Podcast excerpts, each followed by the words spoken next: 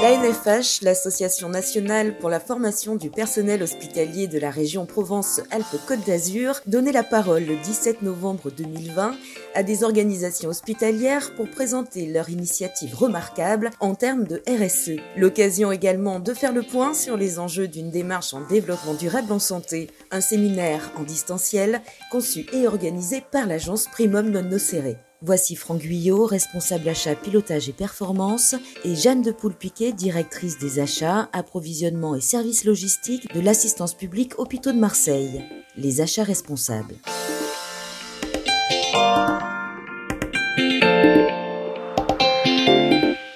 Partagé entre la nécessité d'intégrer ces problématiques ou ces sujets de RSE euh, dans, nos cahiers des charges, dans nos appels d'offres et dans la façon dont on, challenge nos fournisseurs. Et en même temps, euh, on a des obligations, euh, en tout cas des, enjeux et des gains budgétaires et financiers à, à atteindre qui sont euh, parfois, en tout cas c'est le lieu commun assez répandu, antinomiques avec, euh, avec des, des enjeux ou des, des, besoins de RSE.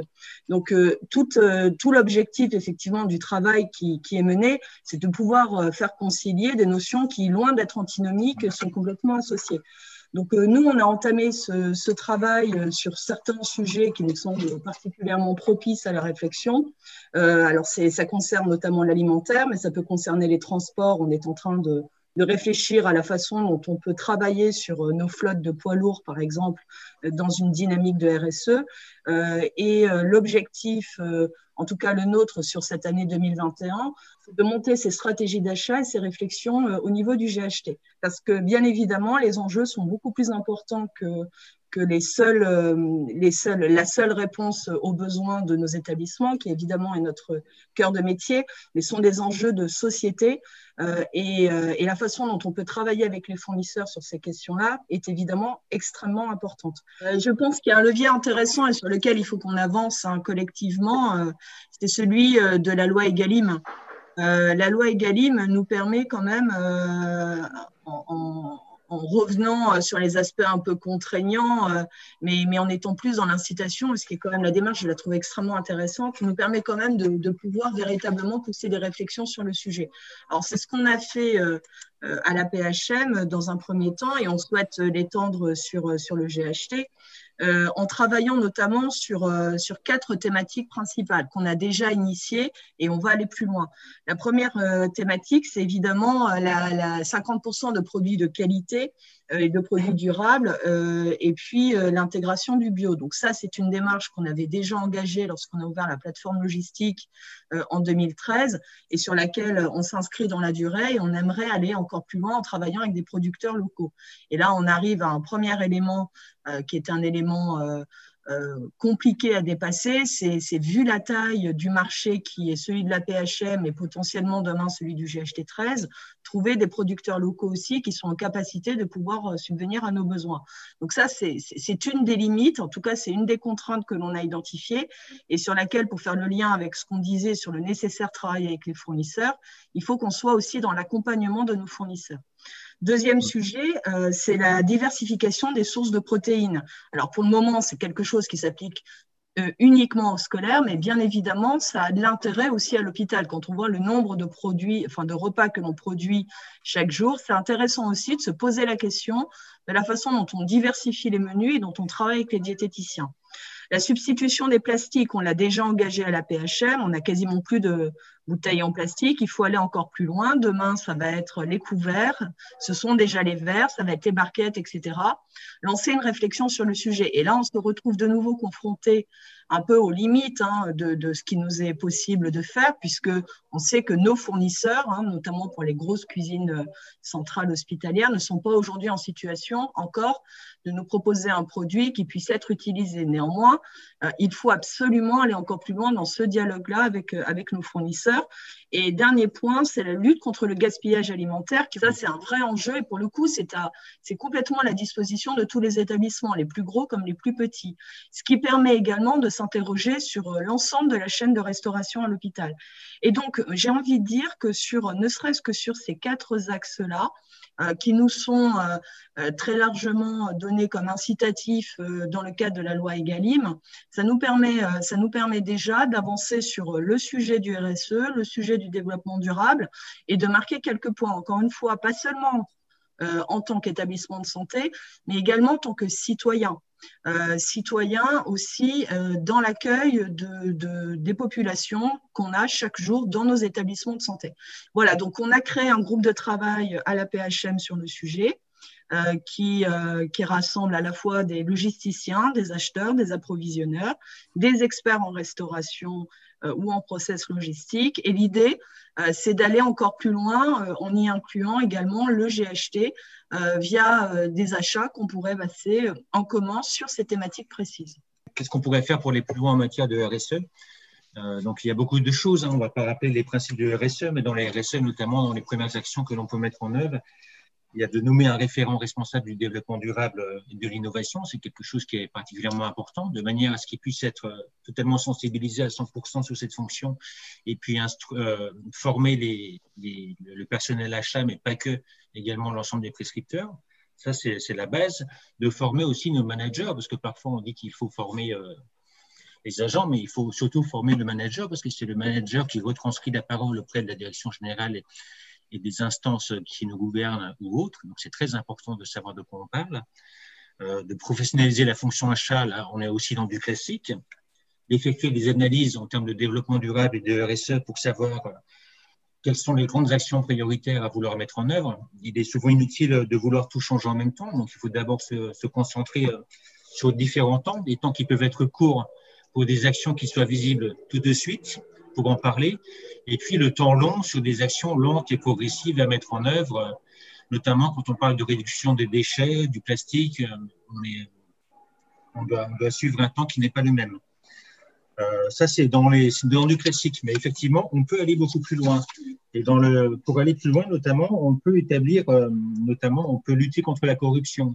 on le fait de manière indirecte dans le cadre de nos marchés publics, euh, mais pour autant on le fait peut-être d'une manière euh, trop, trop simple. Donc on pourrait aller, on pourrait aller plus loin là-dessus, de même que la lutte contre le travail euh, des enfants. donc vis-à-vis de nos fournisseurs, on sait très bien qu'on a plein de fournisseurs dont leurs entreprises sont à l'étranger. notamment en Inde ou autre, et on sait très bien qu'il y a un risque avéré du travail d'enfants derrière tout ça.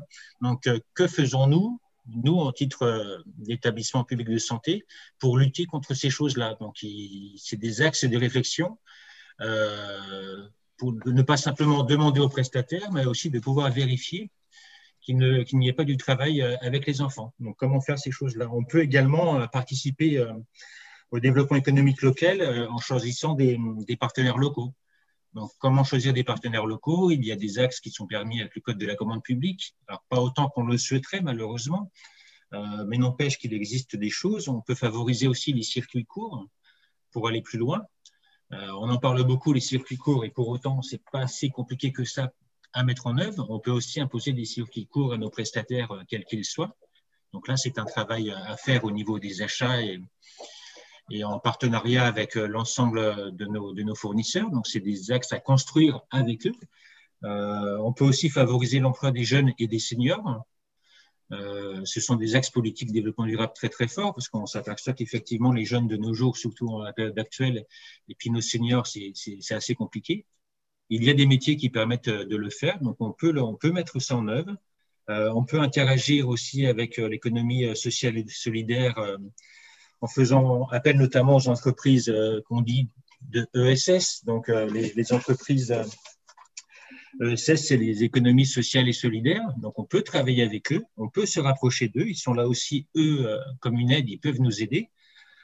On peut encore aussi aller plus loin, on peut faire une charte d'éthique. Il y a une charte de développement durable, donc on peut faire une charte d'éthique, ça en fait partie.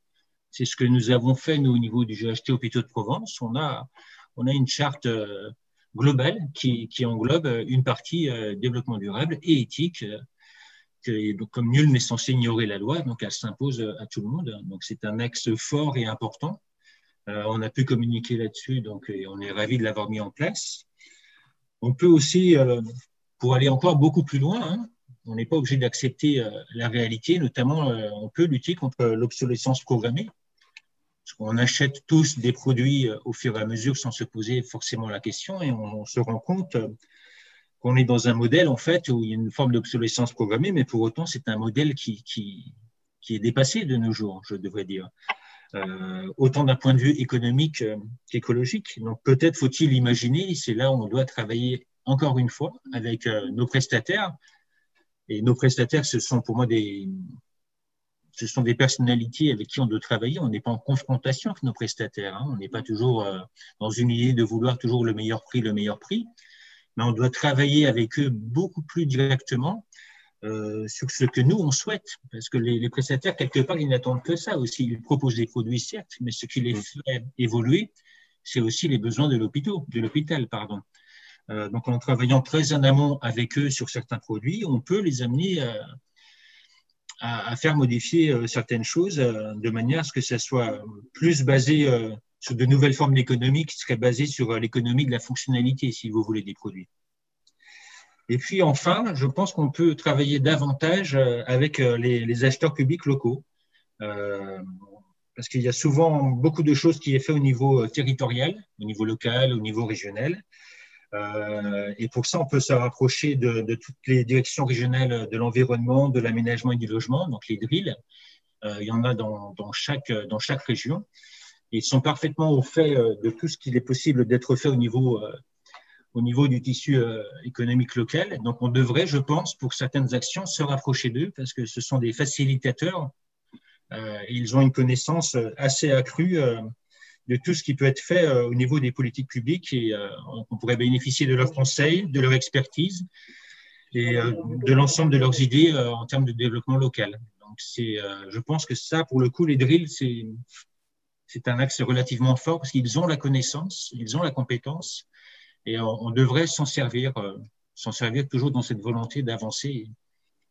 Le seul truc que je pourrais dire, c'est d'être curieux et de ne pas s'arrêter sur le connu, qui est relativement simple, mais d'explorer, de, voir, de regarder ce qui se fait ailleurs, soit au niveau de l'État, soit au niveau des collectivités, et de prendre contact avec ces personnes-là, qui, sur certains domaines, euh, sont beaucoup plus en amont dans leur stratégie que nous pouvons l'être à notre niveau pour différentes raisons. Donc, il faut se rapprocher de, ces autres fonctions publiques euh, et de ces pouvoirs politiques pour qu'ils puissent nous apporter euh, toute leur aide. Et ils ne demandent que ça, je pense.